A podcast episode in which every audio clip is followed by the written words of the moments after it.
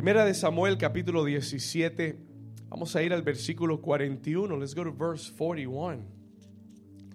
Vamos a ir avanzado en el capítulo. Dice la escritura, y el filisteo venía andando y acercándose a David y a su dice y su escudero delante de él. Y cuando el filisteo miró y vio a David, le tuvo en qué?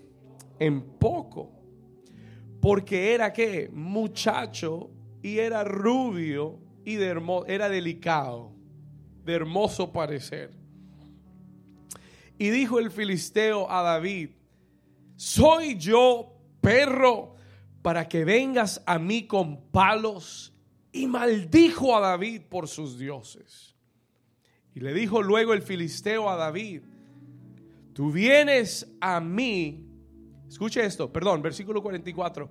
Dijo luego el filisteo a David, ven a mí y daré tu carne a las aves del cielo y a las bestias del campo. Entonces dijo David al filisteo, tú vienes a mí con espada y lanza y jabalina. Yo creo que la iglesia necesita leer este versículo conmigo. I think you need to read this verse with me. Vamos a leerlo todos juntos. todos los Davides que hay en este lugar. Versículo 41. Entonces, 45. Entonces dijo David al filisteo, dígalo fuerte, tú vienes a mí con espada y lanza y jabalina, mas yo vengo a ti en el nombre de Jehová de los ejércitos, el Dios de los escuadrones de Israel, a quien tú has provocado Versículo 46. Jehová te entregará cuando. ¿Cuándo? ¿Cuándo? ¿En dónde? Y yo te venceré y te cortaré la cabeza y daré hoy a los cuerpos de los filisteos a las aves del cielo y a las bestias de la tierra. Y toda la tierra sabrá que hay Dios en Israel. Versículo 47, no terminó todavía. Y dijo, y sabrá toda esta congregación que Jehová nos salva con espada y con lanza, porque de Jehová es la batalla y él os entregará en nuestras manos. Y la iglesia dice, vamos a dar un aplauso fuerte al Señor. Y diga conmigo, la batalla es del Señor. Tome su lugar. You could take your place for a moment. diga, la batalla es del Señor. ¿Alguien tiene alguna batalla en este lugar? Tengo buenas noticias. La batalla es del Señor. ¿Alguien tiene una batalla en este lugar? Tengo buenas noticias. La batalla es... ¿De quién es la batalla? Escuche esto.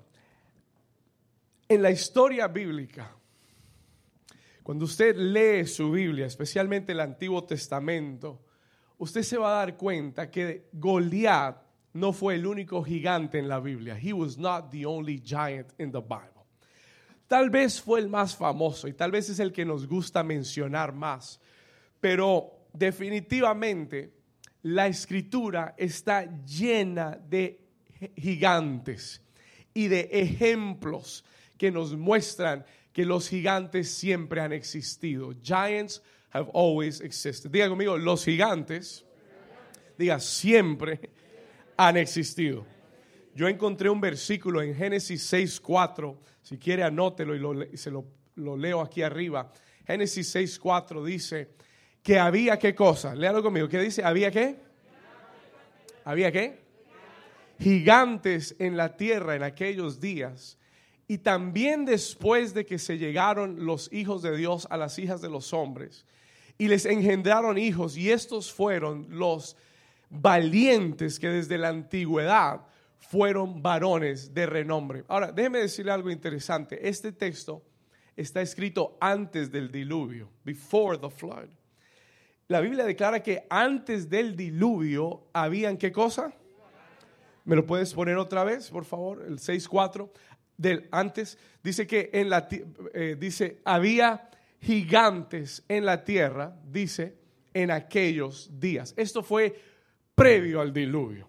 Ahora, en, los siguientes versículos viene el diluvio, solamente Noé queda con su familia y vuelven a habitar la tierra, ¿verdad?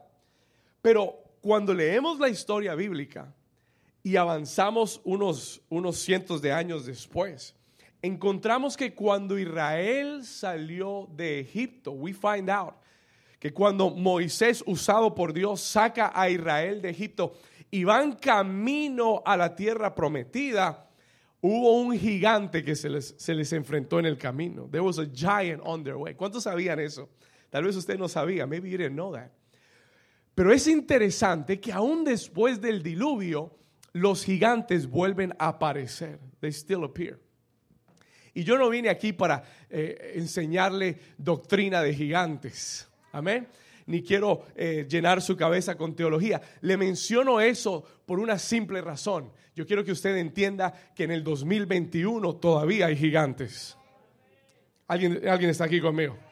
En el 2021, hoy todavía existen gigantes. La Biblia dice que cuando Moisés iba camino a la tierra prometida, se levantó un rey llamado Og rey de Basán. Ellos iban camino a la promesa del Señor y tenían que pasar por un territorio y aquel rey Og de Basán era un gigante, he was a giant. La Biblia dice que medía cuatro metros de altura y dos metros de anchura. La Biblia dice que su cama era de cuatro metros y medio y dos de, y dos de ancho. Una, dice que su cama era de hierro para sostener el peso de este, de este hombre. Diga conmigo, gigantes. Y cuando Moisés va camino a la tierra prometida y se ve que este hombre se levanta y les dice, por aquí no vas a pasar. No sé si hay alguien que ha oído en estos días algún gigante que te ha dicho, por aquí no vas a pasar por aquí tú no vas a poder llegar, por aquí no vas a conquistar, por aquí esto no es tuyo, this is not yours. Ese gigante se levantó y el Señor le da una palabra a Moisés. God gives Moses a word. Y yo quiero leértela, Números capítulo 21. Anótela, por favor, porque esto es munición para tu arsenal de guerra. This is ammunition for your war arsenal this week. Números capítulo 21, versículo 34. Anótelo, anótelo y yo se lo voy a leer. Cuando Moisés tiene que enfrentar a Og, rey de Basán, el Señor le dice, Jehová le dijo a Moisés, the Lord told Jehovah, the Lord told Moses, no le tengas que. Y alguien aquí tiene que poner, cambie el nombre de Moisés y ponga su nombre. Just put your name in there. Ahí está. Gustavo, el Señor te dice, no le tengas miedo. Escucha, porque en tu mano lo he entregado a él y a todo su pueblo y a su tierra y harás de él como hiciste con como hiciste de Seón, rey de que dice de los amorreos que habitaba en Esbón. Versículo 35, verse 35. ¿Y qué sucedió?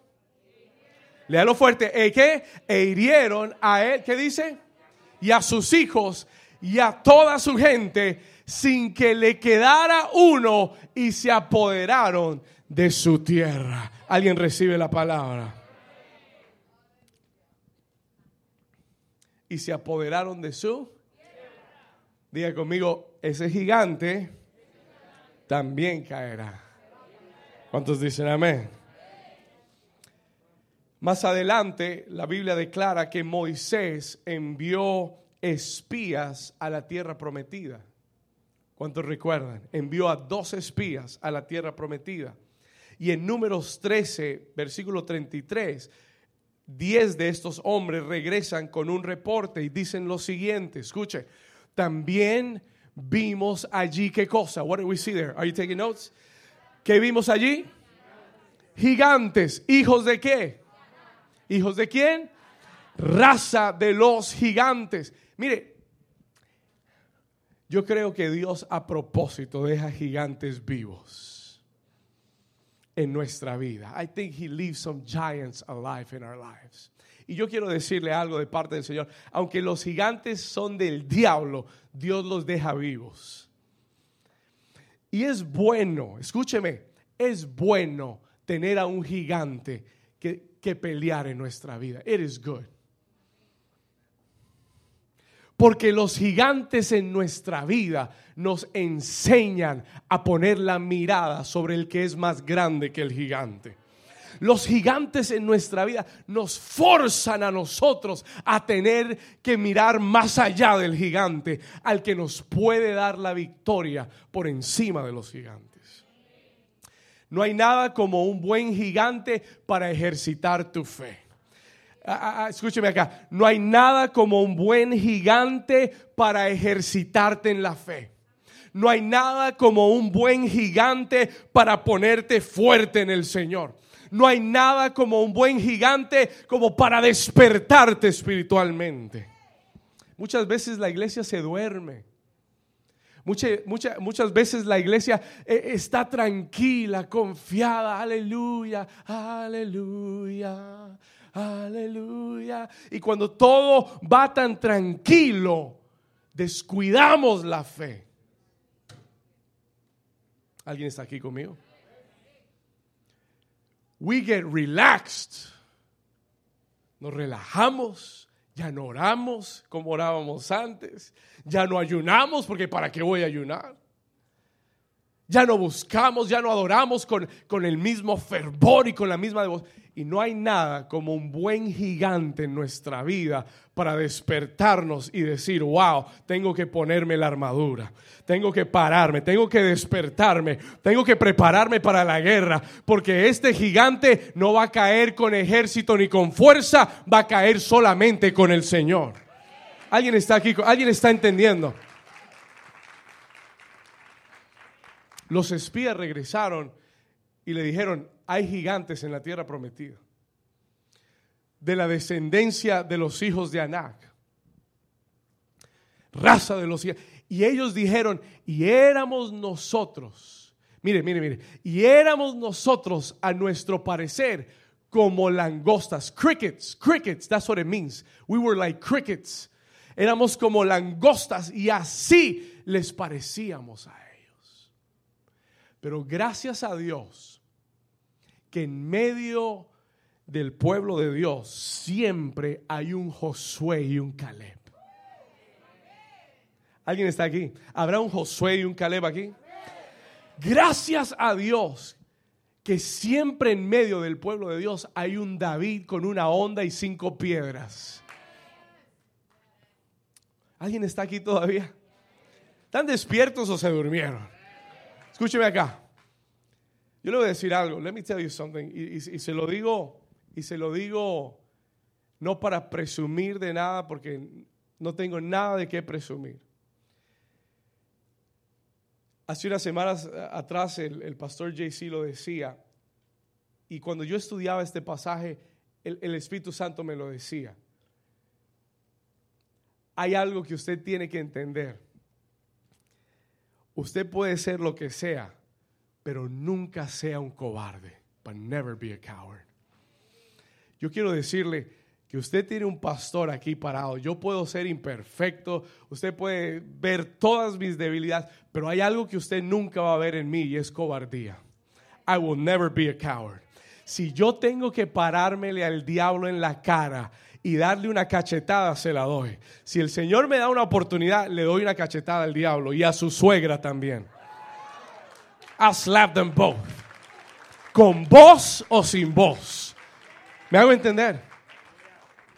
Cobarde, amedrentado, nunca lo seré. Eh, a, mí a veces, mire, y, y, yo digo, wow, o sea, Dios, Dios me decía esta semana, David, tú tienes la unción para derribar gigantes.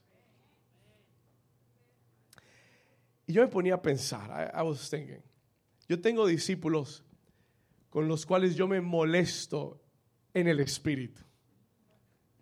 Le voy a decir por qué. Eso sonó espiritual, ¿verdad? Sí, sí, porque no es una molestia carnal, no es, no es una molestia, no es un enojo de que estoy enojado con ellos, no. Es una molestia santa. Le voy a decir por qué. Porque cuando yo los veo enfrentando a un gigante, a mí eso, y, los veo intimidados, a mí eso me incomoda. That, that just makes me uncomfortable. Cuando yo veo, eh, ay, pastor, ayúdeme, que, te ore por mí, pastor. Eso a mí me incomoda. yo, yo oro por usted y oro con amor y con fe y, y peleo por usted. Pero ¿sabe por qué me incomoda? Porque yo no veo, mire, yo, se lo he dicho en muchas oportunidades, yo he enfrentado gigantes económicos, familiares, matrimoniales, eh, de salud. Yo he enfrentado en, en 25 años que he servido al Señor, he enfrentado toda clase de gigantes. Póngale el nombre, yo lo he enfrentado. Y le voy a decir algo más, no solamente lo he enfrentado, los he vencido. Y les he cortado la cabeza. And I've cut their heads off. Entonces cuando alguien viene y me dice, pastor, ay, que mire esta situación, y como que lo hacen ver tan grande, eso me indigna. Porque yo lo que veo es un incircunciso filisteo. Yo lo que veo es un mentiroso diablo que quiere pasarse por más grande de lo que es. Y tú tienes que tener una, una ira santa. You have to have a holy anger. Escúchame bien. Tú tienes que tener una indignación cuando el diablo se te quiera levantar y te quiera vender una mentira. Tú tienes que ser como Caleb y como Josué. Acompáñame ahí al versículo, eh, vamos a números 14, versículo 8 y 9. Look at what they said. Pastor, ¿eran gigantes? Sí, eran gigantes. Pastor, ¿eran hombres difíciles de vencer? Sí, eran difíciles de vencer. Pero, pero Josué y Caleb se levantaron. Miren lo que, dice, y miren lo que dijeron, versículo 8. Si Jehová se agradare de nosotros, Él nos llevará a esta tierra y los entregará, escuche, y, y nos lo entregará tierra que fluye, ¿qué cosa? Versículo 9, verse 9. Por tanto, no seáis rebeldes contra Jehová, ni temáis al pueblo de esta tierra, porque nosotros los comeremos como pan, porque su amparo se ha apartado de ellos, y con nosotros está Jehová, así que no les temáis. Pero si usted lo cree, tiene que darle un aplauso al Señor de fe.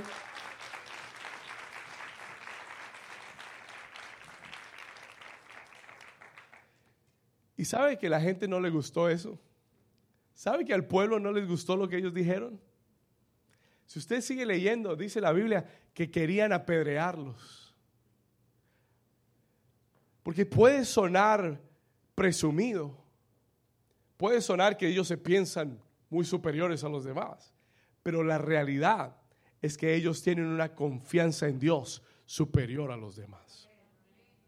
Ellos dijeron, esos gigantes nos lo comemos como pan. ¿Cuántos han comido un pan sabroso? Salido del horno, de la panadería colombiana, lleno de queso. Aleluya. Esa es la gloria de Dios. El pan de vida. Bueno, así mismo, escuche, así mismo, ellos dijeron, nos los comemos como suavecito, así, mira, sin mucho esfuerzo, se acabarán los gigantes. Usted sabe que fue su actitud. La actitud de un ungido es muy diferente. Fue su actitud y fueron sus palabras lo que los separaron del resto del pueblo. Y le tengo una noticia, el resto del pueblo se quedó fuera de la tierra prometida y Josué y Caleb entraron. ¿Alguien está aquí conmigo? ¿Cuántos me están entendiendo? Diga conmigo, este gigante, diga conmigo, este gigante también caerá. ¿Alguien dice amén? Muy bien. Voy a la palabra que Dios me dio y terminamos. I'm going to go to the word. Somebody help me with the kid in the middle, please. Just let's get him out of the way. To the side. Thank you. Escuche esto. Dice la Biblia que Goliat llevaba 40 días. Diga conmigo, 40 días. Escuche esto, porque esta es la palabra que Dios me dio para ti. 40 días Goliat llevaba saliendo al campamento y intimidando. Diga conmigo, intimidando. Esta era una guerra de palabras. Escuche esto, la intimidación es una guerra de palabras. Por favor, anótelo. I'm praying that this will help you. La intimidación 40 días este gigante desafiando al pueblo de Dios. Miren lo que dice Primera de Samuel 17, versículo 10.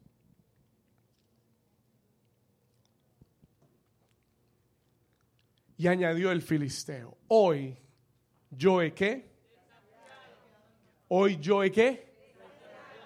Desafiado a quién? Al campamento de Israel dame un hombre que pelee conmigo. Él dijo, no, no hay ejército aquí, uno contra uno. Este era un hombre gigante con una armadura de guerra, experimentado en la batalla. ¿Quién lo iba a vencer? Who was going to defeat him? Y por 40 días salía día y noche a pedir un guerrero que peleara contra él, desafiándolos. Escúcheme, día 40 días. 40 es el número de prueba. Es the testing number. Todo gigante es una prueba. Every giant is a test. Every giant is a test. Todo gigante es una prueba. Escuche, 40 días probando al pueblo de Israel. Y les dijo, and he told them, versículo 11, oyendo quién? Saúl y todo Israel, estas palabras del filisteo, se turbaron y tuvieron qué? Gran Ahora, aquí está el tema. Here's, the, here's, the, the real issue. Muchos han tenido gigantes que le han estado hablando estos pasados días. They've been talking to you these last few days. Los gigantes son buenos para hablar. They're, good talkers. Y una de las estrategias del enemigo es intimidarte. Es hablarte y atemorizarte. Es poner miedo en tu corazón. Muchos aquí están en una guerra de intimidación. You're in an intimidation war. El enemigo te ha desafiado. Te ha dicho lo que no vas a lograr te ha dicho lo que no vas a conquistar, te ha dicho lo que no vas a ver, te ha dicho lo que es imposible. He's told you what's impossible. Y le tengo una noticia. Cuando usted está en la carne, when you're in the, flesh, usted es como Saúl. Usted se vuelve como Saúl. Saúl era el rey, he was the king. El que estaba supuesto a salir a enfrentar a Goliat era Saúl. Pero Saúl estaba intimidado. Estaba escondido en el palacio esperando que alguien peleara por él. Escuche. Y cuando tú estás en la carne, te vuelves como Saúl, te atemorizas, te quedas callado. Esa es una señal de que estás peleando esa batalla en la carne. Tú no le hablas al gigante, tú no le respondes. Mire que por 40 días nadie le habló al gigante. Nadie le respondió. Solamente lo oían día y noche. Le repetían la noticia. ¿Quién va a salir? Los voy a matar, los voy a destruir. Los voy ¿Quién sale a pelear conmigo? Día y noche, día y noche, día y noche, 40 días. Y nadie le respondió. Nobody answered him. Escuche, cuando tú estás en la carne, peleas en la carne, tú buscas las armas naturales. La Biblia dice que cuando David fue donde Saúl y le dijo, yo voy a pelear con él, ¿sabe lo que Saúl hizo? Le dijo, bueno, te voy a dar mi espada, te voy a dar este casco, te voy a poner esta armadura, te voy a poner esta, toda esta protección de guerra para que tú vayas y pelees con él. El que está en la carne usa las armas de la carne. ¿Alguien está aquí conmigo? El que está en la carne busca la forma natural de, de, derribar al gigante. Busca la forma natural de vencer al gigante busca la armadura natural, la estrategia humana, pero el Señor quería que te dijera que nada de eso podrá derribar a tu gigante. None of that will be able to defeat your giant. Escúcheme, nada de eso porque los gigantes no caen con las armas naturales. No van a caer con, con tú peleando en tu fuerza, no van a caer con tú obrando en tu fuerza, no van a caer con tu inteligencia, con tu sabiduría. Los gigantes están diseñados para caer con armas espirituales. ¿Alguien lo está entendiendo en esta mañana? Dice el libro de Zacarías capítulo 4 versículo 6, no es con ejército, diga, no es con ejército Diga, no es con fuerza, sino con mi Santo Espíritu, ha dicho el Señor. ¿Sabe qué es? Y voy, llegando al final. I'm getting to the end. I'm not going to go longer. Escúcheme. ¿Sabe qué es lo que realmente va a derribar al gigante en tu vida? La unción del Espíritu Santo sobre ti. Escúchalo bien. Escúchalo esta mañana. Escúchalo con mucha atención. ¿Sabes qué es lo que va a derribar al gigante en tu vida? Sea un gigante económico, sea un gigante de salud, sea un gigante familiar, sea un gigante ministerial. You know what is going to bring him down? Ninguna arma humana, ninguna estrategia humana, ningún ejército humano no es con ejército, no es con fuerza, mas con mi Santo Espíritu, ha dicho el Señor. La unción, anota esto, la unción del Espíritu Santo sobre mi vida derribará todo gigante que se levante contra mí. Lo voy a repetir una vez más. I'm going to say it one more time.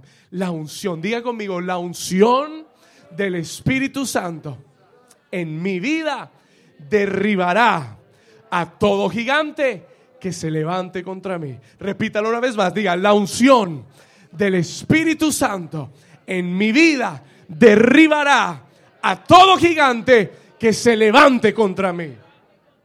Hoy el Señor te trajo a este lugar para renovar la unción en tu vida para derribar gigantes. ¿Alguien lo está recibiendo?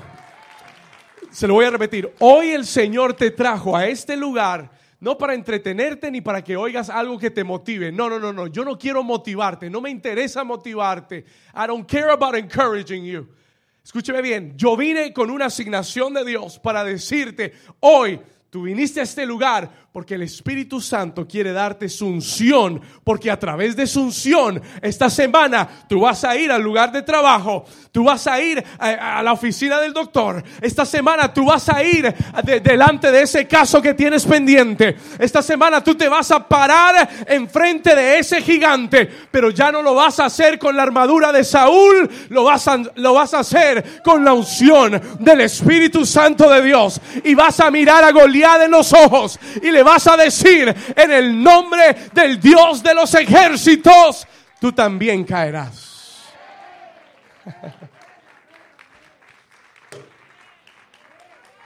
El Señor me dijo, proclama victoria en la casa de Dios. Esta semana algo se va a resolver en tu vida.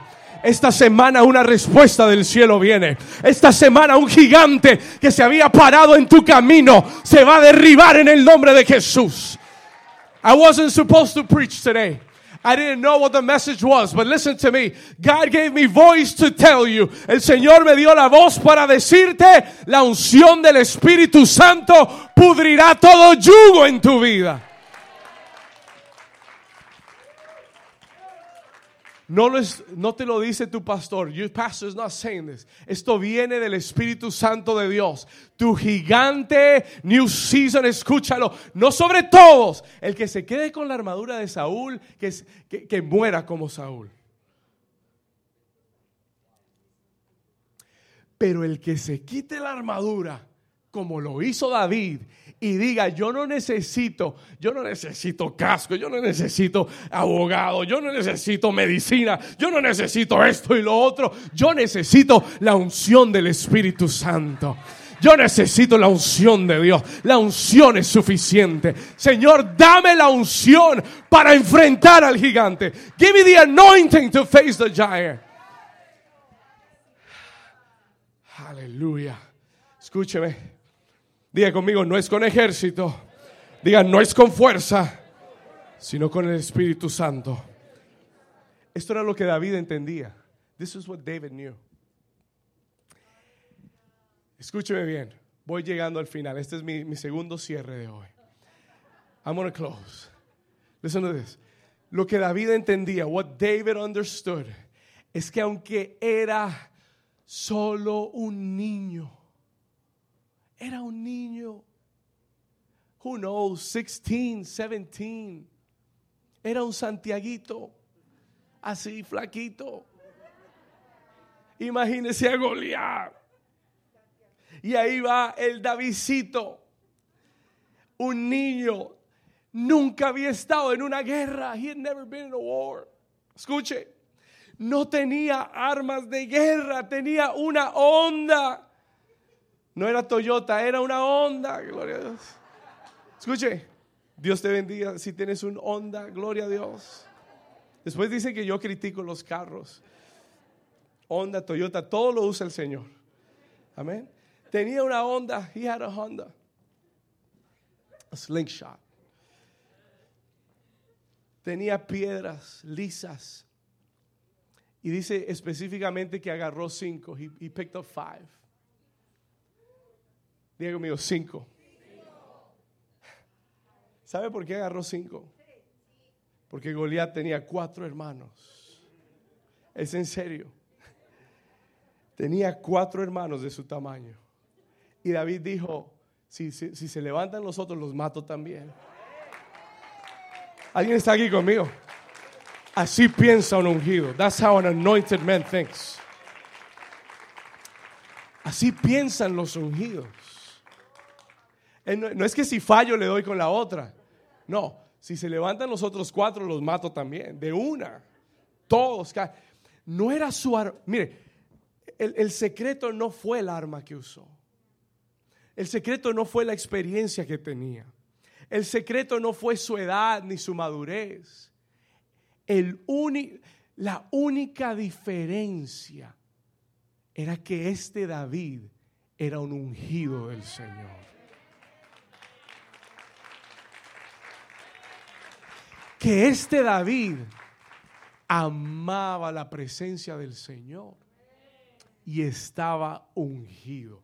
He was anointed. Y cuando tú estás ungido, mire, tu actitud es diferente. Cuando ese gigante te habla, tú no lo dejas terminar su oración. Tú no lo dejas que te predique el sermón de Goliat. Usted, usted se dio cuenta, vamos a Samuel 17, let's go to Samuel 17.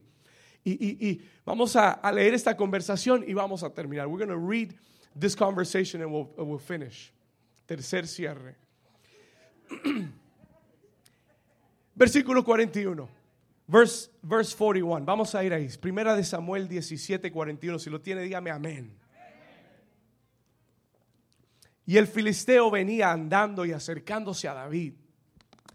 Y su escudero, de- tenía hasta escudero, escuche, iba con un escudero, Goliat, delante de él. Y cuando el filisteo miró y vio a David, le tuvo en qué?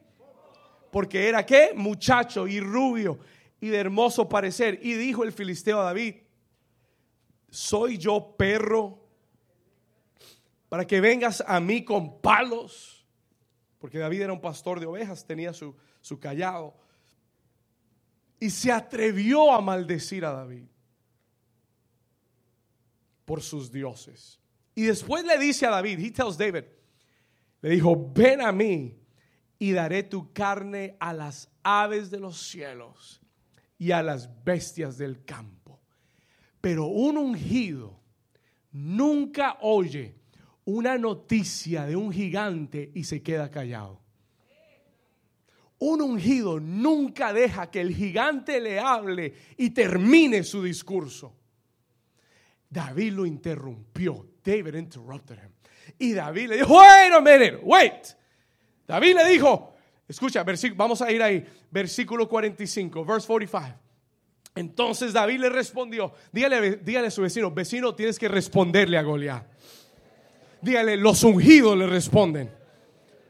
Aleluya. Y le dice, entonces dijo David al filisteo, tú vienes a mí con espada, tú vienes a mí con lanza y con jabalina, pero yo vengo contra ti. Yo vengo a ti, escuche, en el nombre de Jehová, de los ejércitos, del Dios de los escuadrones de Israel, a quien tú has provocado. David tenía algo claro. He had something clear. Tú estás provocando al ejército de Dios. Escuche, David tenía claro, Goliat, si te metes conmigo, te metes con Dios.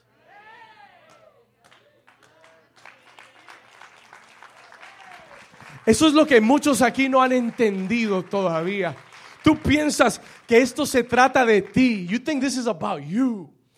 Tú, piensas que esto se trata de tu familia, de, tu salud. No, no, esta es una guerra del diablo contra Dios. Y si se mete con un ungido, se mete con Dios. Y David dijo, yo puedo ser el más chiquito, yo puedo ser un muchacho, pero tú has desafiado a Jehová de los ejércitos. Escuche esto. Y le habló. He spoke to him. Eso es lo que hace un ungido. Yo vengo a ti en el nombre de Jehová de los ejércitos. Versículo 46. Y David, los ungidos, los ungidos hablan así. Jehová te entregará hoy en mi mano y yo te venceré y te voy a cortar la cabeza. Escúcheme, y te voy a cortar la cabeza y, le voy a dar los cuernos. ¿Usted se imagina un niño de 16 años hablando así?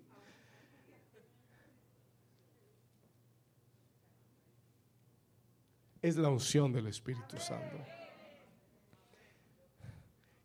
¡Qué violencia! Te cortaré la cabeza y los cuerpos de los filisteos se los voy a dar a las aves del cielo. Y toda la tierra sabrá que hay Dios en Israel.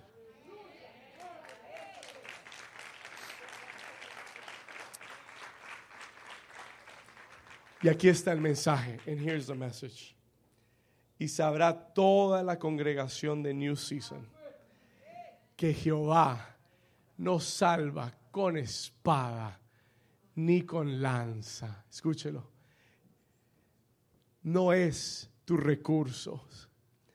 No es tu, no es, no es tu puntaje de crédito. No es cuánto tienes en el banco. No es ni aún cómo te sientes físicamente. No es con ejército, no es con lanza, no es con espada.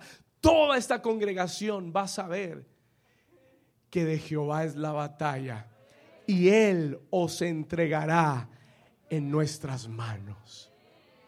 Alguien recibe esa palabra del Señor.